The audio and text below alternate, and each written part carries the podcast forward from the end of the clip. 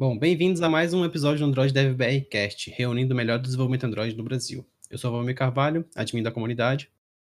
Olá, sou o Rafael Araújo, também sou admin da comunidade.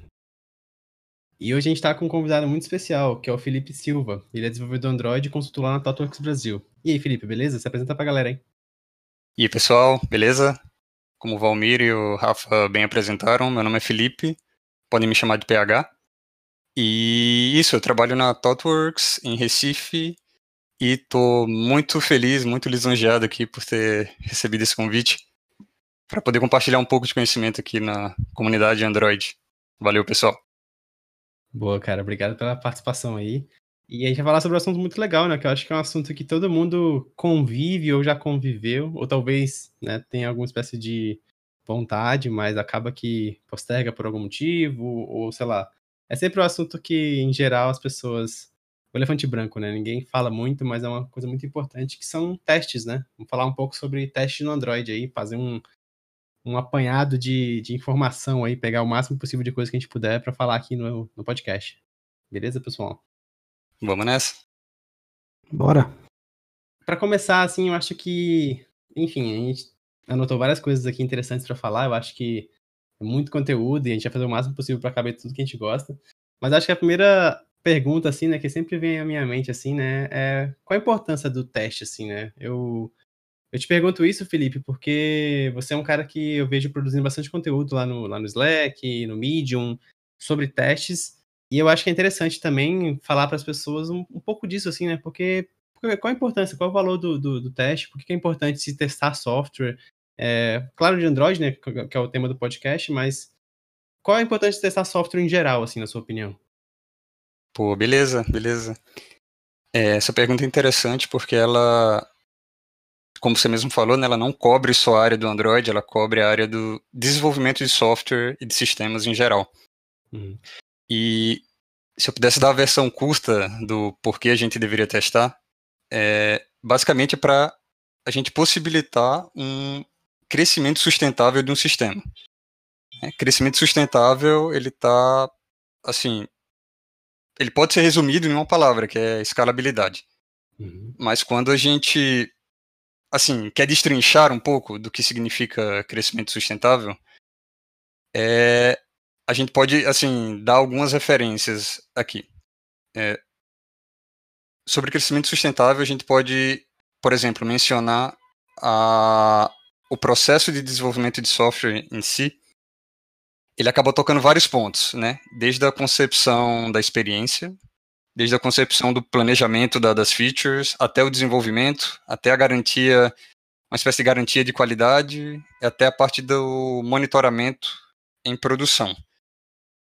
Então, foi já pesquisado, já está bem divulgado na literatura, que quanto mais tardiamente a gente encontrar bugs, ou quanto mais tardiamente a gente corrigir algum problema, maior será o custo de desenvolvimento.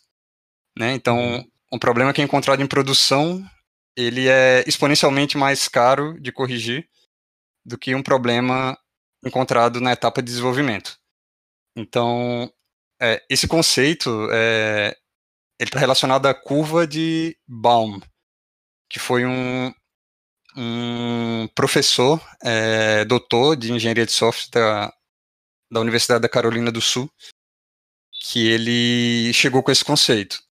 Então, em sistemas é, tecnológicos como hoje, como trabalhamos hoje em dia, assim, que tem uma volatilidade assim no mercado muito grande, a gente precisa cada vez mais falhar mais rápido e tentar desenvolver, é, entregar valor de maneira mais adaptável possível. Então, esse seria um primeiro ponto relacionado ao crescimento sustentável, que é trazer a detecção de problemas para as etapas anteriores do desenvolvimento e da entrega, e não uhum. deixar para encontrar problemas no futuro. Tem outras duas coisinhas é, que também são de extrema importância relacionados a teste, que eu gosto de mencionar, que a outra é que os testes em si, eles vão eles vão dar uma noção, ou eles vão ser um indicador de como está o design do seu código. Então, quando você tem um teste muito difícil de implementar, o seu código está te indicando que ele precisa ser melhorado, né? E uhum. isso está relacionado à manutenibilidade e logo à escalabilidade também, porque sistemas difíceis de manter são sistemas difíceis de escalar. E por último, é, os testes também em si podem servir como uma espécie de documentação. Né? Quando a gente tem testes bem estruturados, a gente consegue ter é, mais informações sobre o que aquele sistema se propõe a fazer. Então, assim, eu acho que eu dei um resumo aqui de três coisas uhum. Que, englobando tudo, daria esse resumo do possibilitar a, é, a escalabilidade né, e o crescimento sustentável do projeto. Então, para isso que eles são importantes. Não, esse é um bom, é uma boa, acho que é uma boa tríade, né? A questão do diagnosticar problemas é uma coisa interessante, essa questão também de você é, falhar mais cedo também, né? Ao invés de falhar em produção, você falha ali num ambiente controlado, né? Que não tá na mão de ninguém e tudo mais. Sim. E sim. eu não sei o que, que você acha, é, Rafa, mas uma coisa que me deixa muito intrigado, assim, é, é a variedade, né? É a, a gente vai falar mais sobre isso né, durante o episódio, mas assim, me deixa mais intrigado com o teste é tipo assim, é como testar, o que testar, é, é essa pluralidade de, de, de meios né, de se testar software. Né? Tem gente que testa a nível de API, tem gente que testa a nível do app, tem gente que faz o teste das duas coisas. Então acho legal a gente. Eu gosto muito de pensar um pouco nessa. A importância do teste, eu acho que ela cobrir, para mim, é. Eu, eu, lembro que eu vi uma analogia muito interessante sobre testes, que é falar. Eu não lembro muito bem agora quem, quem foi, depois eu vou tentar procurar o link disso. Provavelmente foi o Martin Follow que falou isso. Que os testes, eles, eles meio que são ilhas de confiança, né? Num, nesse mar de incerteza, né? Que é, que é meio que o seu, o seu code base, né? E, e aí, quando você testa alguma coisa, você tem essa pisada firme ali, né? Você fala assim, ah, beleza, já passei por aqui, então tá tranquilo, sabe? Então, para mim, a minha, a, a, na minha cabeça, teste é um pouco disso, assim, né? É criar essas ilhas de confiança nesse mar de incerteza que é o, um, uma base de código, assim, muito interessante, assim, muito mais complexa, né? Isso também que você comentou de segurança é fundamental quando você precisa fazer algum refactor no seu código, porque se você já testou aquela parte, você tem garantia que está funcionando como você espera que, que funcione. Então você tem a possibilidade de trocar uma tecnologia, trocar uma framework, ou até validar alguma regra de negócio, alguma mudança da regra de negócio que você tem e garanto que o seu teste vai, vai te dizer se você está seguro ou não. Um bom ponto, um bom ponto. Perfeito, perfeito. É, isso é legal, é legal falar dessa coisa do, das importâncias, né? Então acho que o Felipe levantou pontos interessantes, acho que o Rafa também. É, mas assim, é, beleza, falamos aqui da importância dos testes e como é que é essa questão do teste no Android, assim, beleza. 2020, tô afim de testar o meu app, é, o que é importante eu saber antes de começar? Assim, beleza, existe teste no Android, o que é importante eu saber? Qual, qual a sua opinião sobre isso, Felipe? Assim, o que você acha importante a gente abordar inicialmente? Ou sei lá, é, te, existe uma ordem importante de saber antes de começar a escrever teste? Como é que é para mim assim? Acabei de escrever meu, meu aplicativo, ou sei lá, tô, se, você, se eu sou fã de TDD, estou escrevendo meu aplicativo, eu quero fazer testes. Para você, o que é mais importante assim, de início, assim, tipo, de começo? Tranquilo, tranquilo. É, vamos lá então. Se você já está convencido que testes são importantes, beleza. Primeiro passo está tá concluído. É, o segundo passo é, tá, então agora como é que a gente faz, né? O Bom me perguntou. Acho que a primeira coisa que tem que ter noção é que, assim, o ambiente Android, ele é um ambiente diferente, a infraestrutura do Android é uma infraestrutura diferente de outras tecnologias. Em que uhum. sentido, né? É, que o nosso artefato, o nosso produto, ele está dentro de um dispositivo que não é seu computador, ele é um smartphone. Uhum. Então, isso, nesse sentido, tipo assim, os testes que a gente faz, eles também têm a possibilidade de serem feitos dentro dos smartphones. E aí que entra esse conceito de teste instrumentado e teste não instrumentado.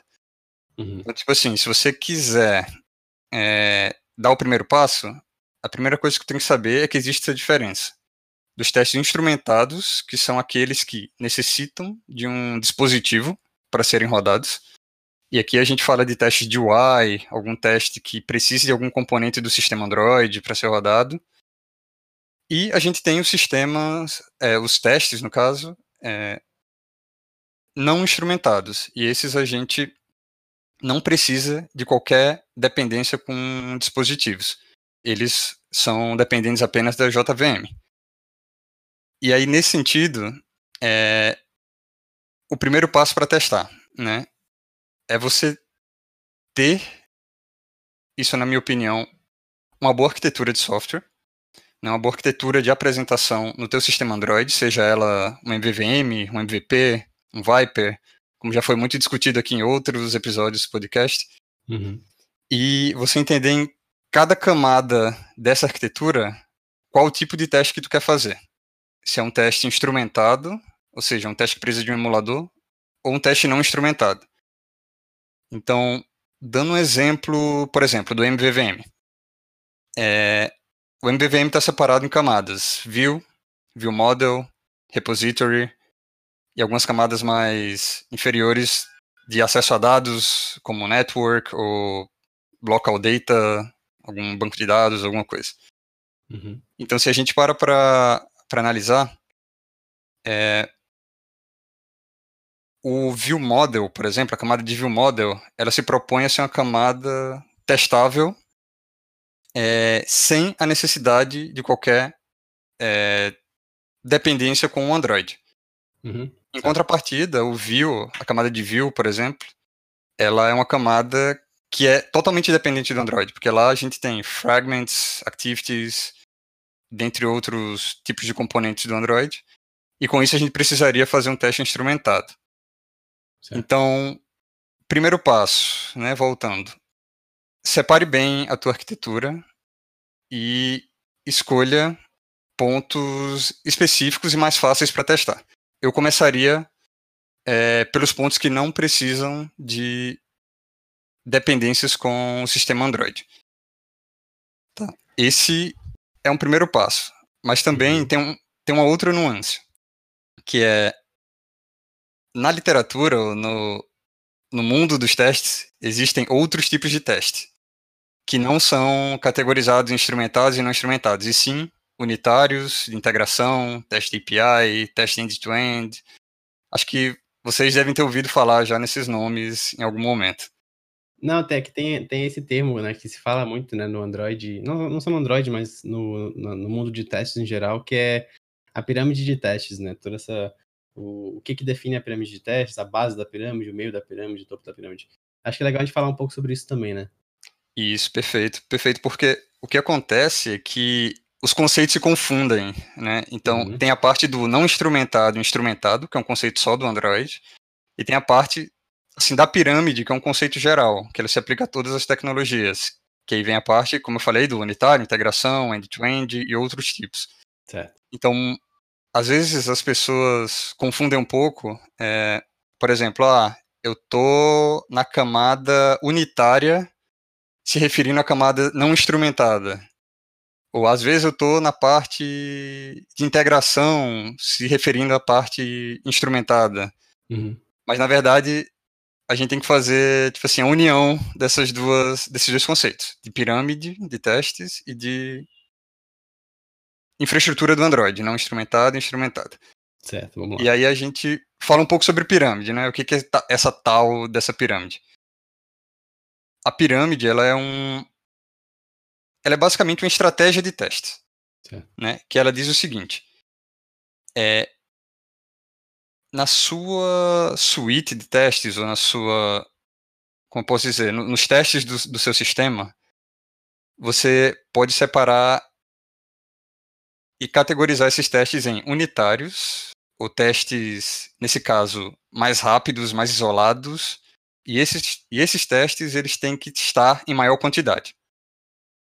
É basicamente isso. Certo. Subindo um pouco o nível da pirâmide, a gente tem testes integrados, que dependendo do nível de integração dele, ele vai ser mais pesado, mais custoso, mais fidedigno ao que você quer testar e mais lento.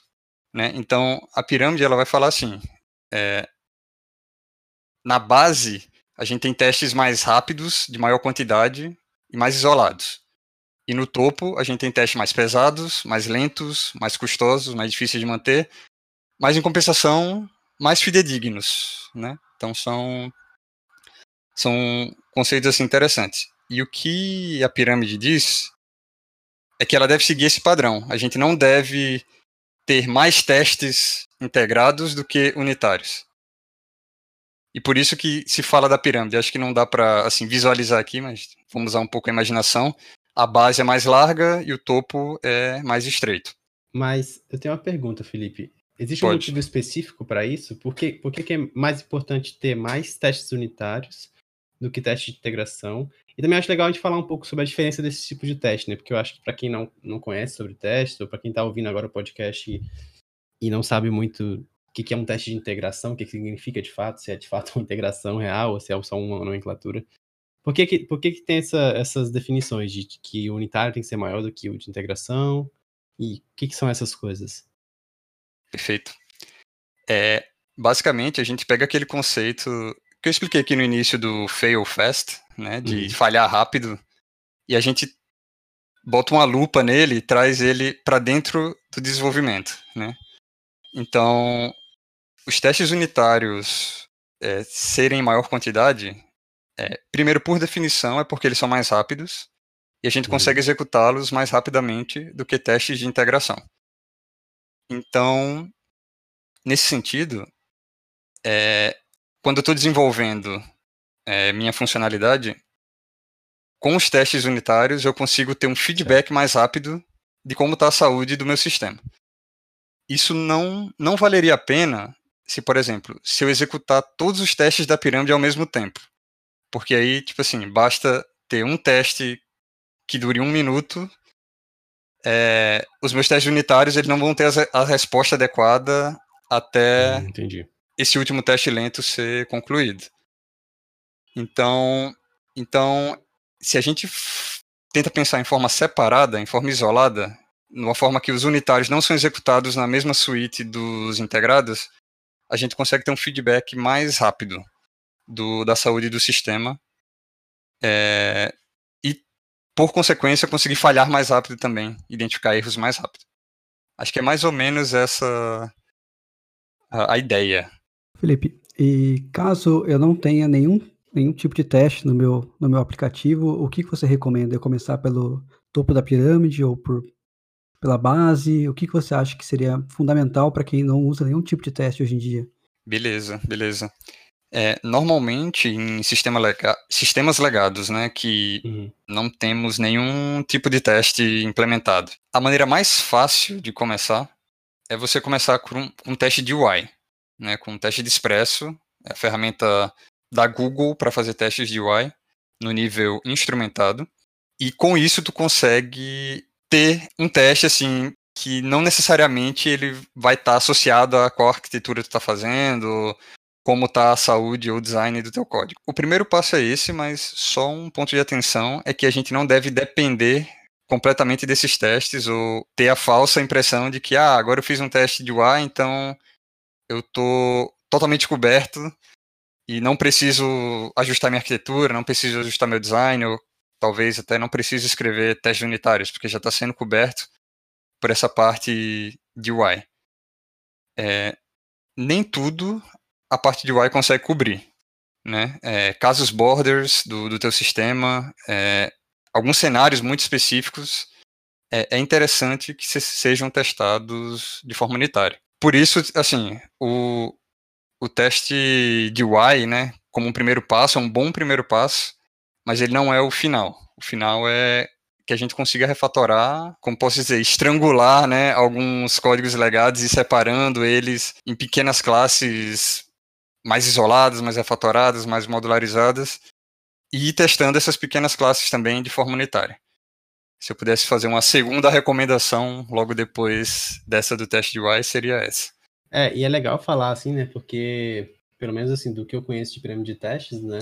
Teste é, unitário, né? Então a gente tem ferramentas específicas para isso. Daqui a pouco gente vai falar um pouco sobre ferramentas daqui a pouquinho, acho que vai ser interessante também abordar um pouco disso. Teste de integração, né? É, eu tenho uma dúvida específica que geralmente, é, quando me perguntam assim de bate pronto, eu não sei responder de cara, assim. Qual, qual seria a diferença de um teste, integra, é, de um teste instrumentado para um teste de integração, por exemplo? O que que, que, que, define o que, que, é, o que é cada um desses testes, assim? Porque eu sei que o teste de integração ele, ele é um pouco mais profundo, certo? Certo. Essa é uma pergunta que a gente pode.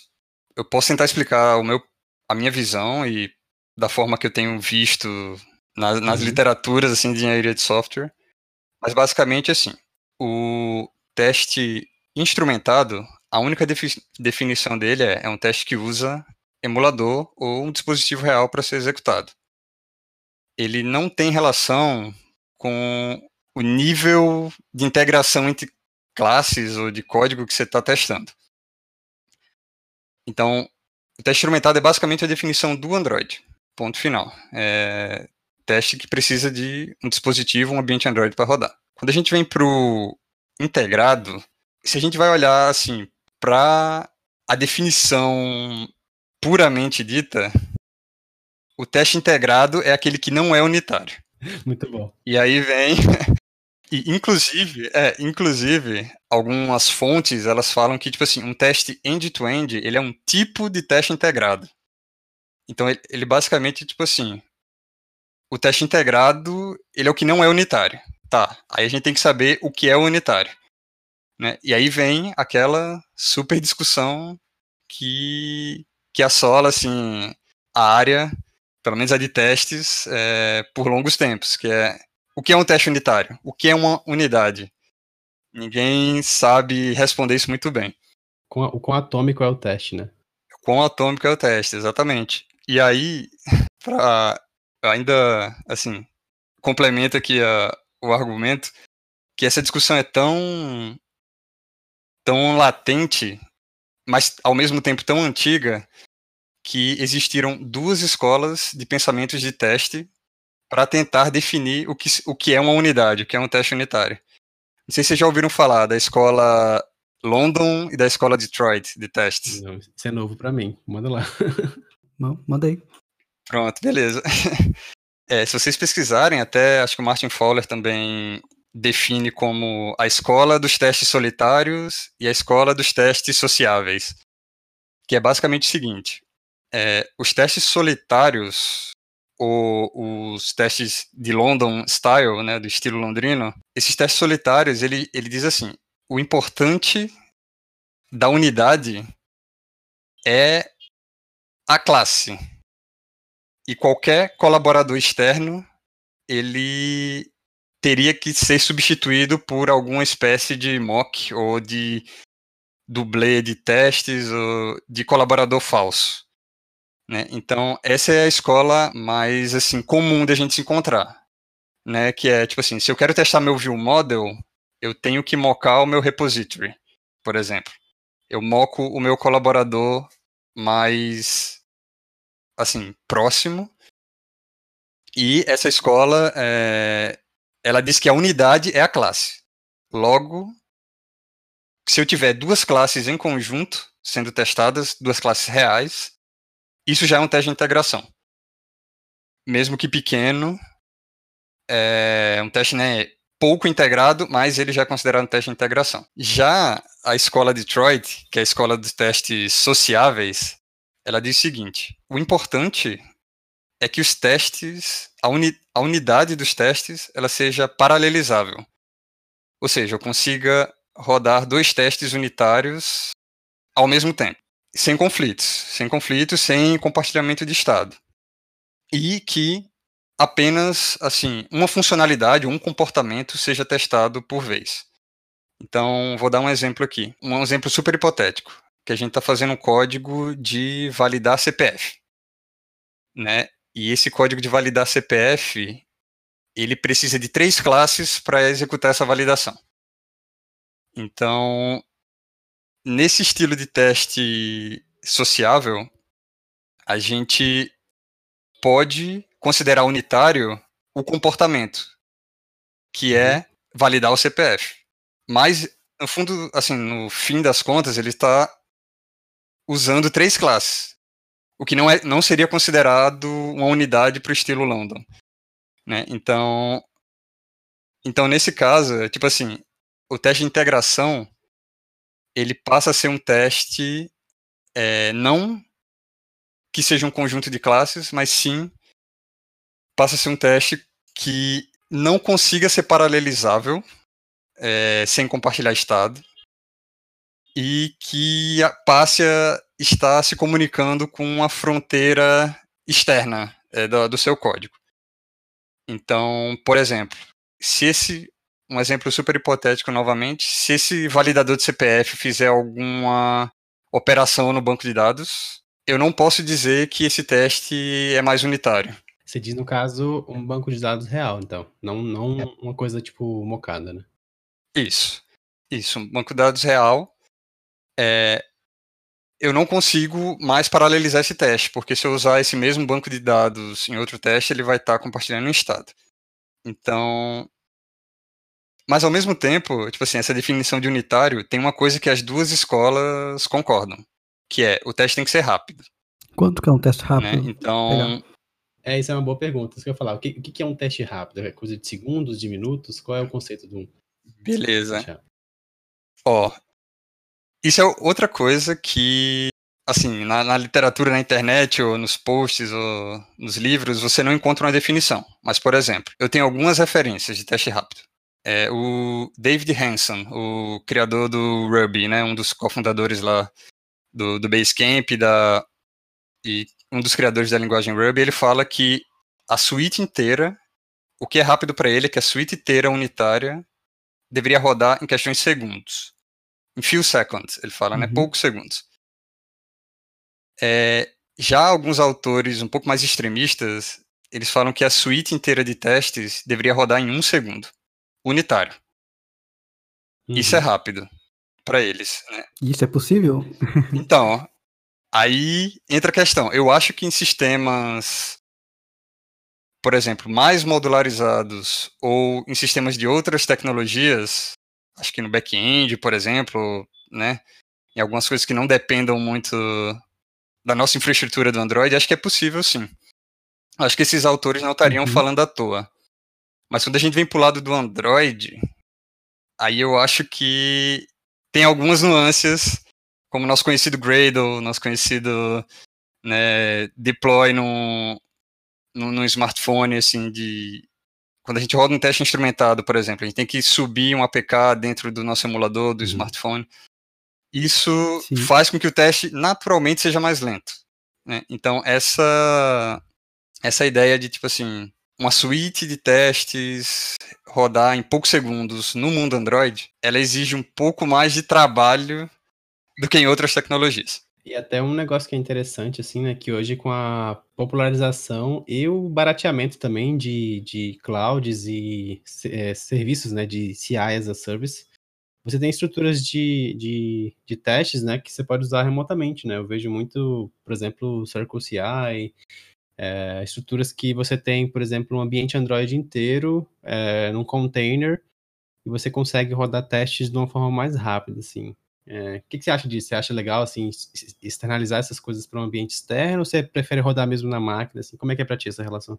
Isso, quando a gente fala de teste instrumentado, que são aqueles que precisam da, do emulador, eu acho super bacana a gente poder delegar isso para um ambiente externo. Né? É, inclusive, tipo assim, esse ambiente externo ele vai ter, tipo assim, a própria memória seja mais robusta ou não do, do local onde está sendo rodado, né? E, e também, tipo assim, os próprios dispositivos reais também, se a gente está falando de device farms também. Agora, quando a gente fala da parte não instrumentada, realmente a velocidade do teste vai depender talvez da modularização do build time da, do nosso projeto, é, de como os testes estão estruturados, se ele usa Roboelectric ou se ele não usa. Então tem várias nuances assim que eu acho que a parte não instrumentada ela não, não consegue absorver tanto valor assim dessa, dessa delegação de, de execução. A não ser que, tipo assim, nesse servidor, nessa ferramenta que a gente esteja executando externamente, ela tem uma super memória ou uma máquina super robusta que é melhor executar remoto na cloud do que localmente. Mas eu acho que isso funciona melhor para a parte instrumentada. E, cara, uma pergunta que eu acho que vale a pena a gente abordar também um pouco mais é essa questão de, tipo assim, beleza, temos, sabemos o que testar, né? Temos testes, falamos de pirâmide de teste, teste unitário, teste de integração. Claro que existem vários outros tipos de teste, não sei se vale a pena a gente passar, mas beleza. Supondo que eu quero começar a fazer teste no Android, seja unitário, seja de UI, o que, que eu posso usar, né? Acho que tem várias perguntas que a gente quer fazer aqui, acho que até tô trocando ideia com o Rafa sobre Roboelectric, né? Relevância ainda do Roboelectric. E eu acho legal a gente abordar um pouco essas coisas assim, né? Então, não sei, pelo menos elencando esses, esses três, assim, mais principais da pirâmide, né? Teste unitário, teste de UI barra instrumentado e o teste, sei lá, end-to-end, que, é, que, que a gente falou, de ponta a ponta, né? O que você acha legal, assim, que já existe no mercado ou que é uma coisa que já é consolidada no mercado Android para se utilizar, assim, que as pessoas podem utilizar ou que elas possam se, se aprofundar sem esse risco de, tipo, ah, vai cair em desuso e coisas do tipo, assim, que são coisas mais consolidadas, na sua opinião? Tá. Na minha opinião, ah, quando a gente trata assim da parte unitária, eu é o bom e velho JUnit, que tem ali que roda na JVM tranquilamente. Né? Essa é uma ferramenta super bem consolidada no mercado. É, não só Android, né? É, não só em Android, em Java, em outras né, tecnologias em geral também. E é uma ferramenta tão consolidada que eu estava fazendo a pesquisa e vi que, tipo assim, o JUnit 4.12, que era o que era majoritariamente usado no Android, a última atualização dele foi, tipo assim, em 2014. Caramba. Né? Então, tipo assim, é uma ferramenta tão, tão sólida já que, tipo assim, nem atualização tem mais. E ela também é uma ferramenta muito simples. Nessa parte mais unitária também tem a questão, ah, uso JUnit 4 ou JUnit 5, né? Aí assim, divide um pouco a opinião, mas é, você tem essa opção para testar unitariamente. Tem um motivo específico que divide a opinião? Por que, que uma lib é mais moderna, a outra é mais antiga? Tem alguns recursos específicos? Por que, que tem essa divisão de opinião? Eu tenho visto, não, talvez eu não consiga responder com tanta exatidão, mas eu tenho visto que, tipo assim, a, o JUnit 4, ele é mais mais leve, ele é mais tipo assim, clean, é mais limpo.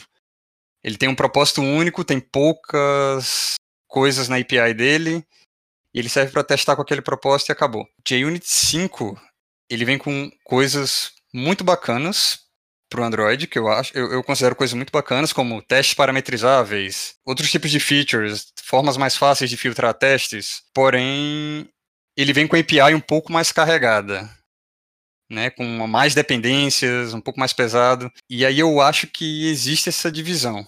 Eu, eu não consigo falar com tanta certeza, porque eu não sou um usuário forte de JUnit 5. Mas pelas discussões que eu tenho visto, eu tive essa impressão dos prós e cons. Né?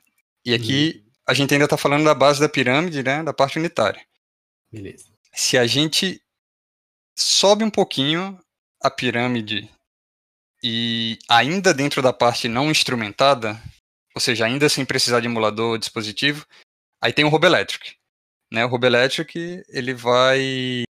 Ele é uma ferramenta que hoje é mantida pelo pessoal do Google também. Uhum. É uma ferramenta oficial do Android, se tornou oficial. E o objetivo do Roboelectric é você poder instrumentar um dispositivo, os recursos do Android, o que seja, numa camada não instrumentada. Então, se eu pudesse fazer uma comparação bem grossa aqui, eu acho que ele vai ele vai meio que subir um emulador escondido por debaixo e vai entrar no modo headless, como posso falar assim, um modo invisível e recarregar esses recursos de forma mocada para que tu possa usar um activity, um context, um intent nessa uhum. camada não instrumentada. Entendi.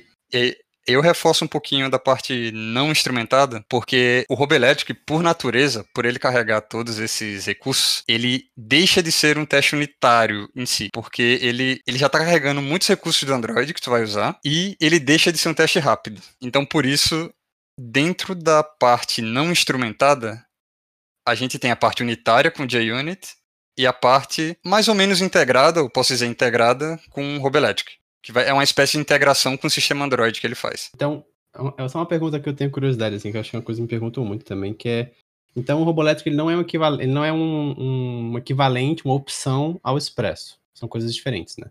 Tá, mais ou menos. É. é, então, é, eu, eu, eu, me pego nessa dúvida porque é, no, muito lá atrás, né, no começo, assim, se falava muito do robô elétrico e hoje em dia as pessoas elas fazem teste, pelo menos o que eu vejo assim no mercado, assim, até pessoas mais experientes, é JUnity, ferramentas de mock, Expresso, ferramentas de, de facilitar testes com Expresso, assim. Tipo, então são essas, dois, essas duas frentes principais de teste, assim, UI e unitário. Aí, eu, aí o Robolétrico fica num, num, lugar que eu não sei muito bem colocar, sabe? Então seria legal, acho que dar uma explicada nisso, assim. Dá, pode ser, muito bom. Eu defino o Roboelectric como um teste integrado, não instrumentado. eu, eu gosto de definir dessa forma. Aí você vê que as palavras se misturam, né? É bem é. confuso, né? Porque o mundo Android, no, no quesito teste, ele é meio louco mesmo. Mas o que me faz pensar que o Roboelectric não é um substituto do Expresso ou vice-versa, é que tem coisas que eu consigo testar no Roboelectric que eu não consigo no Expresso, e tem coisas que eu consigo testar no Expresso que eu não consigo no Roboelectric. Uhum. Por exemplo, se eu quiser fazer um cenário que eu não tenha internet, que eu queira, tipo assim, mocar o Wi-Fi do meu dispositivo. No teste de Expresso, eu não consigo fazer isso diretamente, porque eu tenho que mexer diretamente no estado de rede do device que eu estou testando. No Roboelectric, ele me dá algumas facilidades, como o sistema Android está mocado por debaixo, ele me dá algumas facilidades para fazer esse tipo de teste. Você comentou de, Outro exemplo. na UI, no, no Opa, teste expresso, por exemplo, você não consegue hum, trabalhar na, na Wi-Fi do, do aparelho. Qual seria a alternativa caso eu precisasse fazer isso? E quando você fala que o Roboelectric carrega o Android, ele carrega framework Android, o que, sim, que ele sim. carrega o que ele não carrega? Qual é o limite que eu consigo com o Roboelectric, por exemplo? O que ele vai fazer, ele vai. Aí eu estou entrando aqui um pouco na parte de achismo, porque eu não tenho uhum. 100% de certeza de como o Roboelectric faz essa mágica por debaixo dos panos.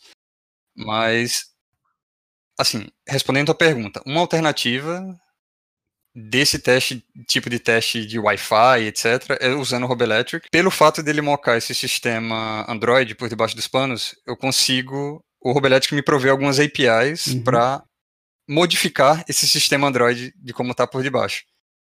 Né? Aí você fala, qual é o limite? Eu não acho que ele carregue o sistema inteiro.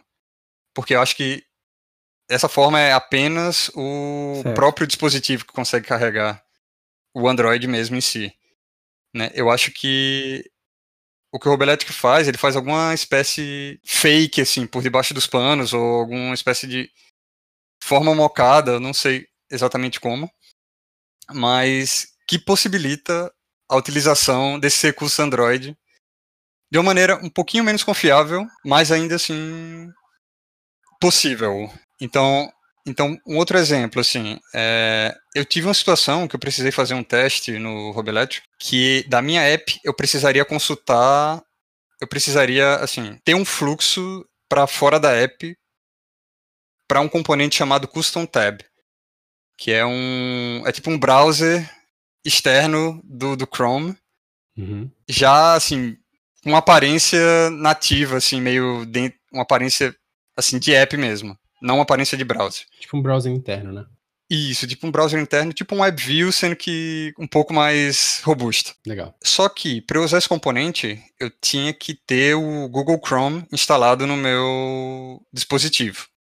Caso ele não tivesse o Chrome, ele teria que usar um outro tipo de browser, ou seja ele um browser nativo do celular ou uma WebView. Então eu tive que fazer um teste que era mais ou menos assim.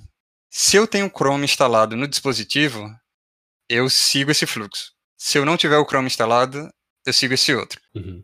E o Roboelétrico, ele me provê é, uma API chamada Package Manager, que ele conseguia, tipo assim, simular uma app instalada dentro do dispositivo. Então, tipo assim, isso são coisas que o Expresso ele não conseguiria fazer com tanta facilidade. Simular que tem um Chrome instalado, simular que não tem um Chrome instalado. Entendi. Ao mesmo tempo, quando a gente vem para a parte do Expresso, o Expresso ele por ser uma UI, né, tá ali uma UI exposta e um emulador, um dispositivo rodando, eu consigo mais facilmente fazer testes do tipo, naveguei dessa tela para essa outra e fiz tal scroll e fiz um refresh na tela e voltei. Como o Roboelétrico ele não tem uma tela visível, é tudo por debaixo dos panos, esse tipo de teste de navegação ele acaba se tornando um pouco menos confiável. Então, no final das contas, assim, fazendo um resumão, eu não acho que o Roboelétrico que substitui o Expresso, o Expresso substitui o Roboelétrico, mas eles são bem parecidos, de fato. Uma das diferenças é apenas a outra diferença também é apenas a confiabilidade que esse teste vai te prover também. Óbvio que é muito mais confiável tu rodar um teste num emulador, um sistema real sendo carregado, ou do que você assim, fazer um teste, um sistema mais falso, assim, mais, mais mocado, como é o caso do, do Roboelectric. Espero ter conseguido responder. Foi uma boa resposta, na verdade. Porque eu acho que é uma dúvida comum, assim, né? É, então, beleza. Teste unitário, JUnity, ferramentas específicas, teste de UI, né? Você pode usar o Expresso, e aí nesse meio termo você pode usar o Roboelectric. E existem ferramentas também. É, existem outras ferramentas também, talvez não sejam tão comuns para testar no Android, mas que são muito utilizadas, assim, né? Eu, eu gosto de pensar muito nas ferramentas de mock, por exemplo. É, na sua opinião, assim, o que, que você acha importante, assim, é, não, não necessariamente atrelado a uma biblioteca especificamente, mas é, que tipo de técnicas e que tipo de, de práticas você acha importante abordar, assim, na hora de testar, assim? Então, beleza, sei, sei o que sei o que eu preciso, é, que teste eu quero fazer, né, unitário, integração, é, instrumentado e tudo mais, sei mais ou menos as ferramentas que eu, que eu quero usar, que eu posso usar, e que tipo de, de, técnicas e práticas você sente que, que, são importantes na hora de se testar um aplicativo Android? Assim? Na, minha, na minha opinião, a, a, primeira que eu sempre penso, assim, além de teste unitário e tudo mais, é o lance do mocking, né? De você ter, mocar um, servidor, mocar um banco de dados, você poder ter uma, uma instância controlada ali, né? Uma instância é, construída daquele, daquele cenário que você vai testar, né? Sim, sim, perfeito. Tá, essa é a técnica, assim, mais conhecida que é a utilização de dublês de teste. Né? Uhum. Quando a gente entra nesse mundo de dublês de teste, eles são basicamente classes ou componentes que são utilizados para substituir é, implementações reais uhum. para facilitar nos nossos testes. Então, como tu mesmo mencionou, Valmir, se eu estou pensando no MVVM aqui do Android, testando meu repository, e eu quero testar que uma chamada na API do retrofit para um back-end que eu fiz aqui retorne esse tipo de dado e eu não queira fazer uma chamada para um back-end de verdade, obviamente, porque tomaria muito tempo e tipo assim poderia não ser de, muito determinístico assim a, o, o estado do back-end. Então eu uso um dublê de teste, né? Aí os dublês de teste, eles têm várias vários tipos de dublês, né? Não sei se vocês ouviram falar assim com muita frequência de mocks, spies, stubs, dummies, fakes. São vários tipos que uhum. Essencialmente se resumem em mocks e stubs. Né? Inclusive, tem um post do, do Martin Fowler, mencionando ele novamente aqui, que é Mocks Aren't Stubs, que, que explica um pouquinho a diferença. Mas assim, falando de maneira geral, né, é, uma técnica é essa, substituir dependências pesadas, dependências não determinísticas, ou dependências que compartilham estado, né, como um banco de dados, uhum. por dependências falsas, que seriam os dublês, a fim de deixar nosso teste mais isolado, mais determinístico, mais rápido. Então, essa é uma técnica interessante. Ah, Isso, no ponto de vista, ele, essa técnica é mais assim comum no ponto de vista unitário mesmo. Quando a gente passa para os testes instrumentados, que são testes mais pesados, normalmente eles podem até usar um banco de dados de verdade do, do próprio aplicativo sei lá, tem outras dependências externas que a gente precisa trabalhar. Aí nos testes mais instrumentados, eu costumo falar que o, a utilização de dublê de testes ela é um pouco mais reduzida. A gente já está num teste pesado, a gente já quer fazer um, uma parada com um nível de integração um pouco maior.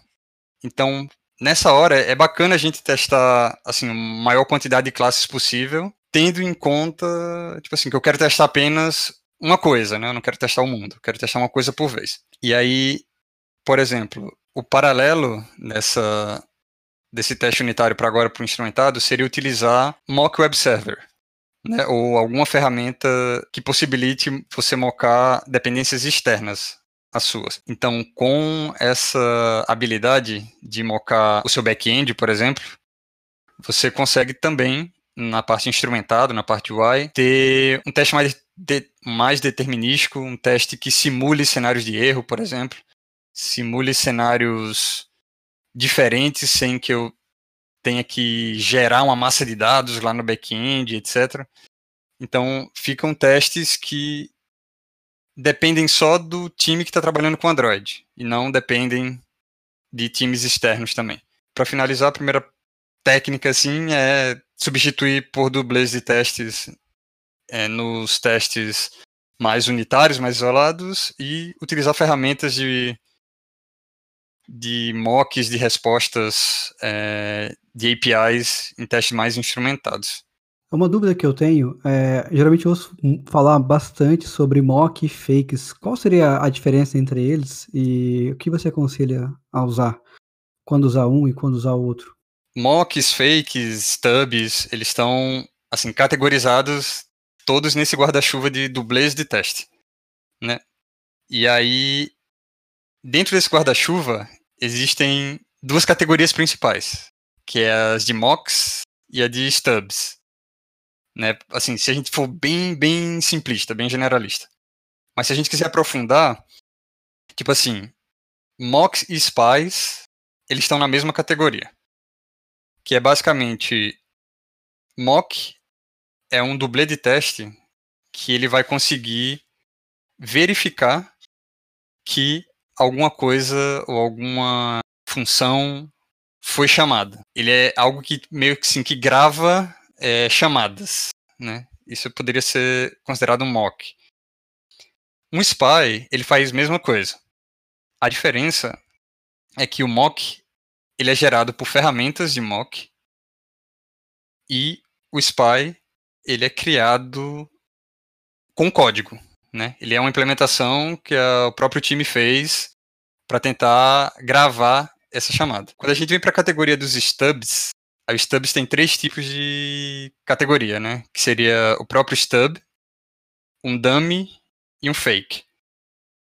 Aí, um stub é tipo assim, é um dublê de teste que eu, dado um valor de entrada, eu quero que você me responda esse valor aqui de saída toda vez que eu colocar esse input. Né? Então ele vai ser tipo um, uma casca que vai me responder essa, esse valor toda vez que eu colocar essa entrada. Um dummy ele nada mais é do que uma casca meio que vazia. Ele só serve ele, assim, ele é bem, bem genérico mesmo. Ele serve mais para, assim, se eu precisar usar em algum parâmetro, em alguma função ou alguma coisa assim bem, bem genérica. E o fake, ele tá meio que numa categoria parecida com o spy, que ele é tipo assim, ele é como se fosse um stub, mas ele tem uma implementação um pouco mais complexa por debaixo. Um exemplo bem direto assim de fake é tipo é um in-memory database. Ele é um ele é um dublê de teste que substitui um database real, né, um banco de dados real, mas na verdade ele só é um, uma implementação de fato de, de um banco de dados em memória, para de forma que ele seja mais leve, mais isolado, consiga ser gerenciado mais rapidamente. Isso aqui, é, essas definições, é, eu, eu, não estou meio que tirando da cabeça, elas são, assim, definições mais consolidadas, assim, no, no, no mercado, mas que muitas vezes a gente a gente acaba tipo assim botando tudo no mesmo, no mesmo bolo tipo assim dizendo que é tudo mock mas na verdade é, tem essas várias nuances aqui que talvez nem valha tanta pena serem discutidas mas é isso entendi é, é legal falar, é legal falar disso, porque, enfim, para quem tá pegando agora também, não conhece, né? Acaba que tem essa, essa diferenciação e pode explorar também, ver vantagens e desvantagens. Eu até vi uns artigos esses dias falando sobre uso de fakers, né? Uso de. Eu, eu lembro que eu, eu, tinha muito na cabeça o conceito de fixture, né? Também, também é um, é um termo uhum. bem. Tá, tá, nesse balde também de coisa.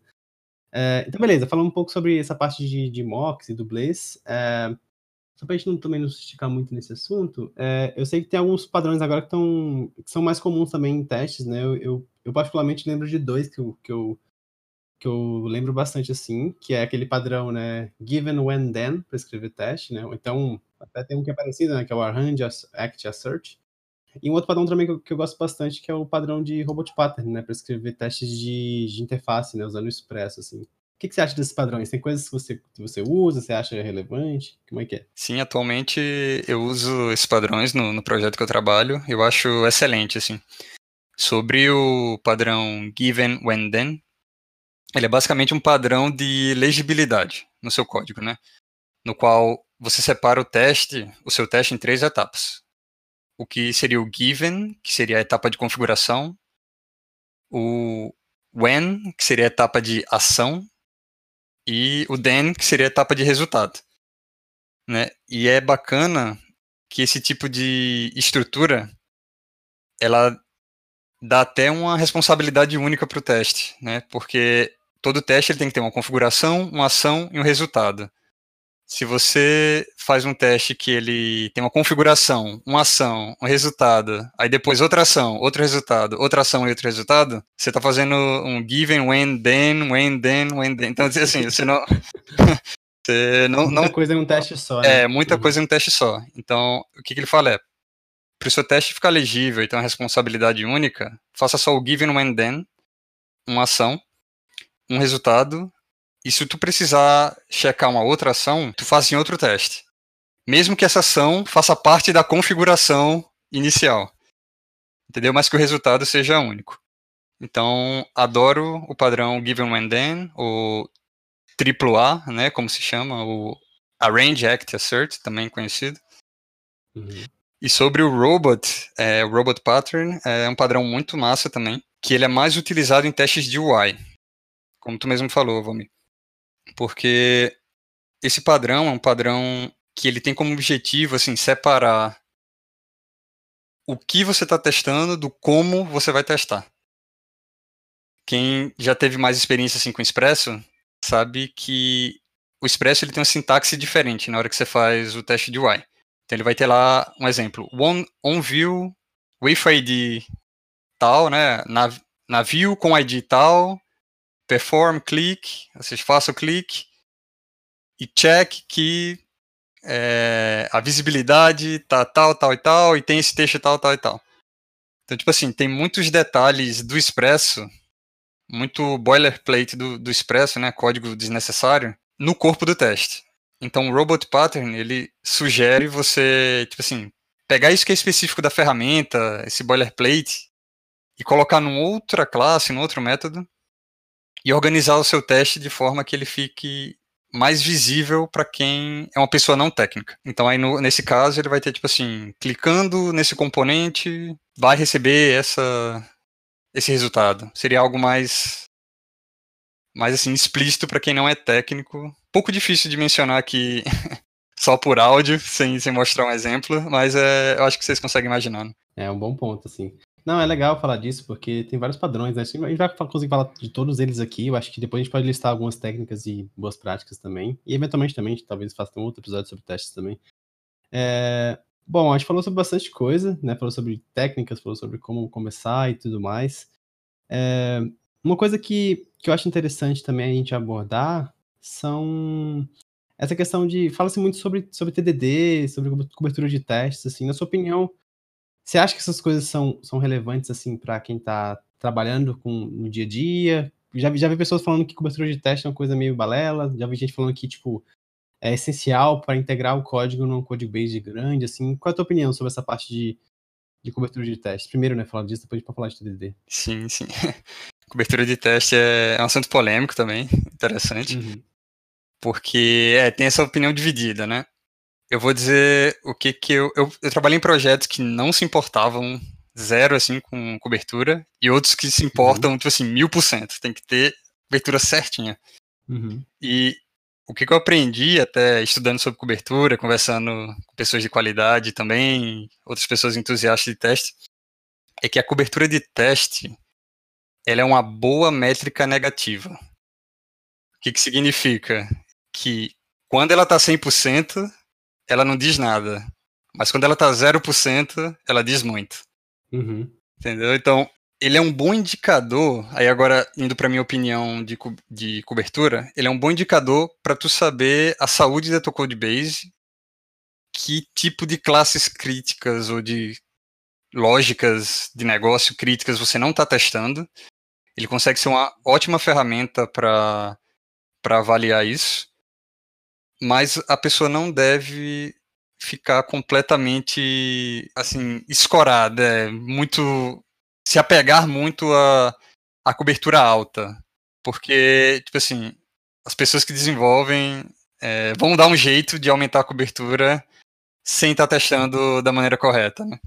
Uma coisa que eu, que eu noto, assim, pelo menos que eu vi, assim, de, de grandes empresas fazendo, assim, né, que eu acho que a cobertura de teste é interessante quando você tem muito código, eu acho que é interessante você não reduzir esse número, né? Então, por exemplo, você tem um código que ele é 80% coberto de testes. Uhum. Aí eu coloco um novo pull request nele e, esse, essa testabilidade, ela, esse code coverage cai para, sei lá, 60%. Então, quer dizer que eu estou botando mais código sem teste no meu codebase, né? Não quer dizer que, tipo, existe um número mágico ali, né? Quer dizer que eu estou abaixando a quantidade de, de testes geral do projeto, né? Então, nesse contexto, eu achei interessante, assim, o lance do code coverage, porque garante que você pode criar automações, que até regras que você possa garantir que, tipo, o teste de fato está sendo feito ali naquele, naquilo que está entrando, né? Não necessariamente, assim, é, mirando um número mágico, mas evitando que o número de teste caia, né?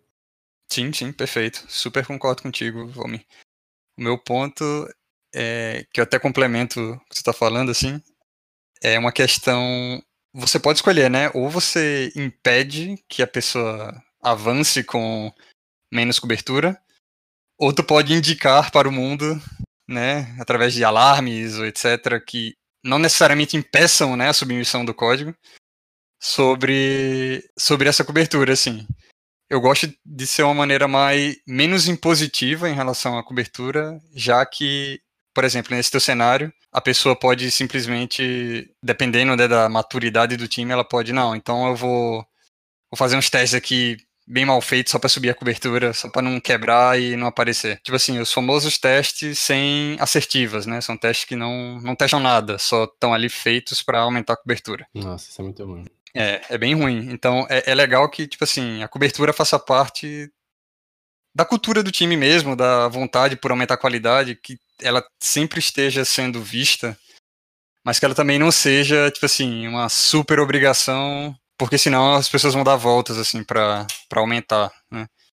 Então essa é a maneira que eu vejo. É, é super importante, mas que não seja estritamente impositivo. Ter uma meta de 100%, 90%, e que sirva como indicador. Bom, eu acho que outro assunto que a gente tinha que comentar, né, a gente mencionou por alto aqui, é a questão do TDD, né?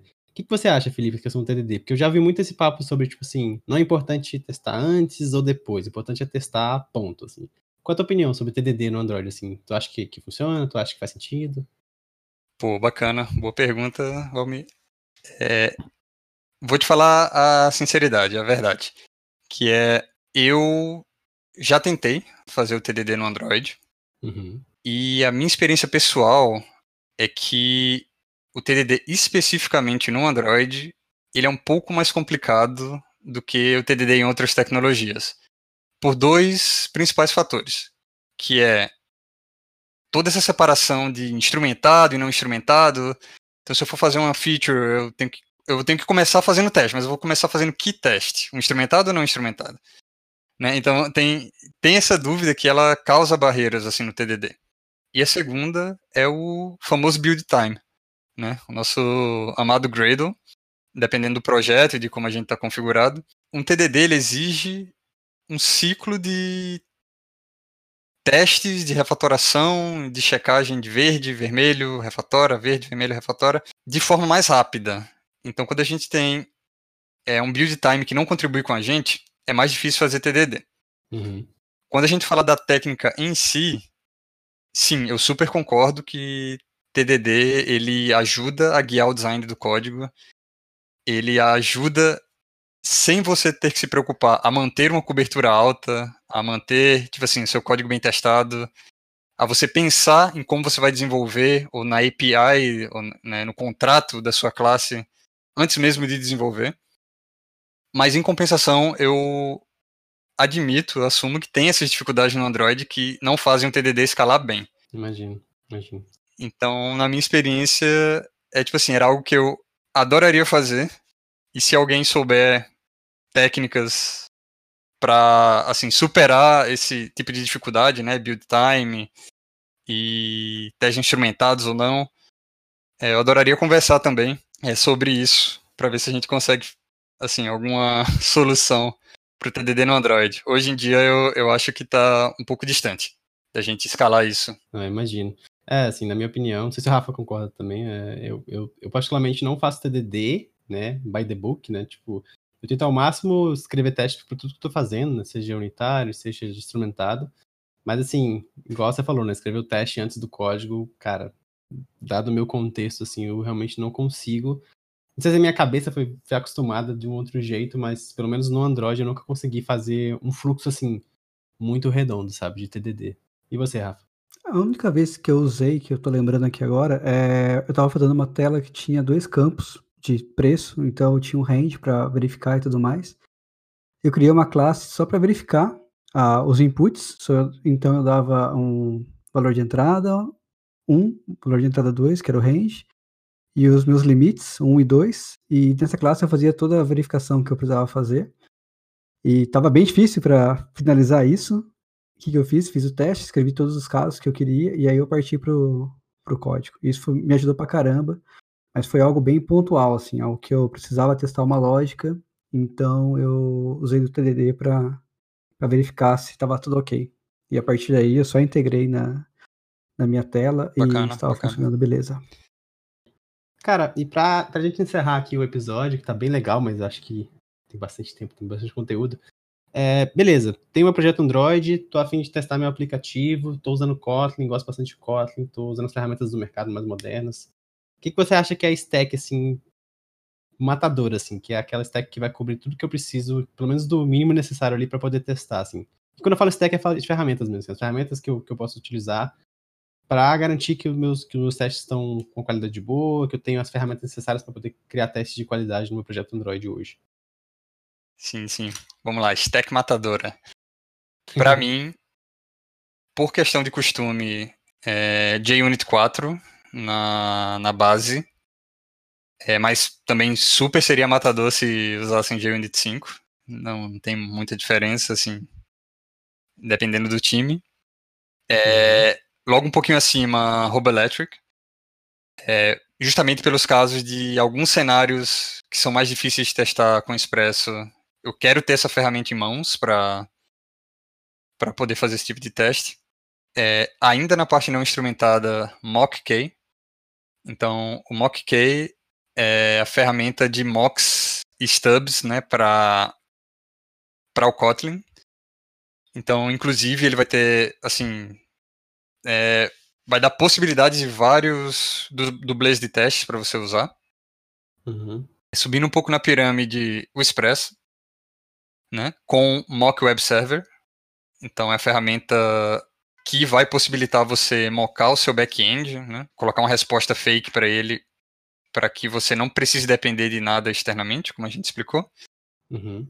E subindo um pouco mais, dependendo de como está a tua estratégia de pirâmide ou estratégia de qualidade dentro do seu time, eu ainda incluo uma ferramenta que a gente não discutiu muito, que é o UI Automator né, que é uma ferramenta de testes integrados end-to-end -end, é, do próprio Google.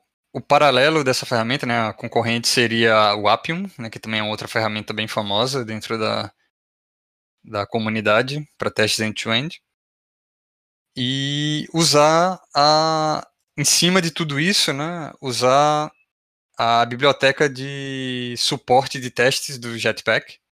Né, então, ela, essa biblioteca também está no Jetpack incluída, vai possibilitar você subir activities, subir fragments com mais facilidade, né, ter acesso a context, etc.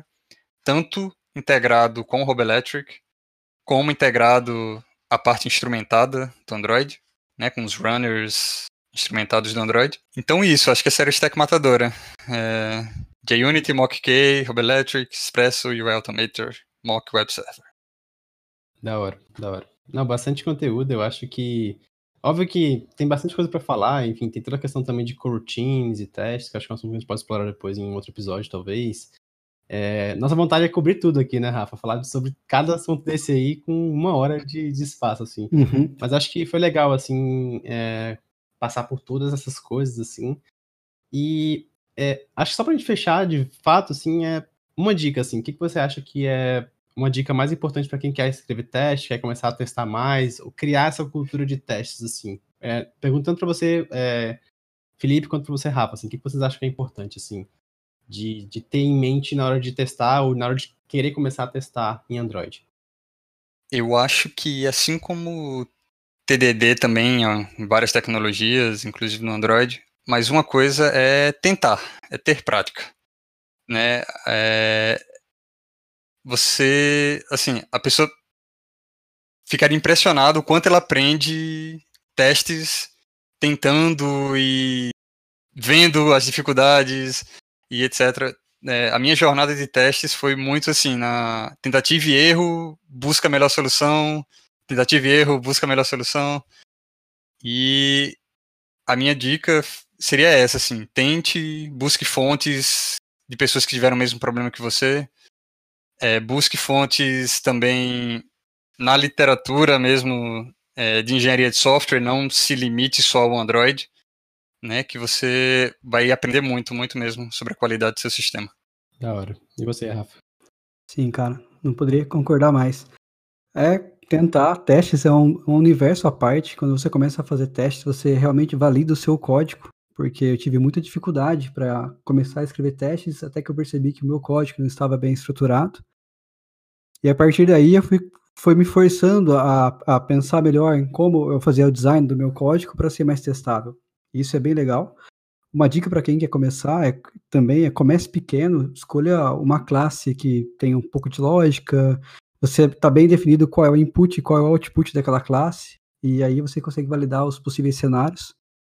E a partir daí você pode ir para outras classes, para View Model, para View e etc. Aí o céu é o limite. Muito bom, muito bom. É bom demais. É, a minha dica eu acho que parece que é de vocês também, é, é a prática constante. Eu acho que é, a gente tem, tem, um, tem uma frase no jornalismo que fala que é escrever sempre para escrever bem, né? Então acho que ela se aplica ao, ao teste também, né?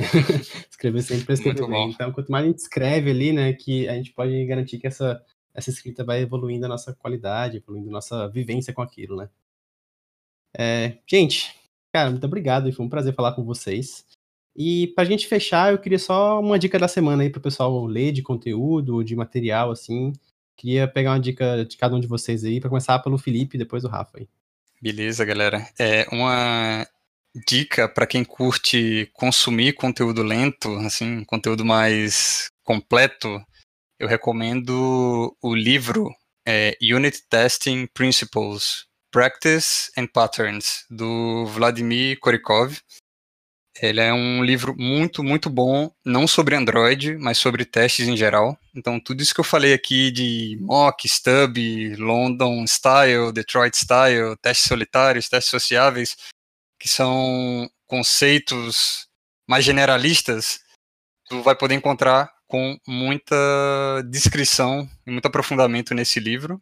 Ou, para quem gosta de conteúdos mais rápidos, tem o, a série de posts do Google que é Testing on Toilet, on the Toilet, alguma coisa, testando no banheiro, que era uhum. uma iniciativa que o Google teve há muito tempo atrás para compartilhar conhecimento sobre teste. Eles deixavam uns flyers, assim, uns panfletos no, nos banheiros do, dos corredores lá da Google para quando a galera fosse lá, é, lesse alguma coisa, etc. E eles fizeram uma forma, assim, um conteúdo bem consolidado, assim, dois parágrafos com muita informação, que para quem gosta de conteúdo rápido, é, eu, eu aconselho essa série de posts.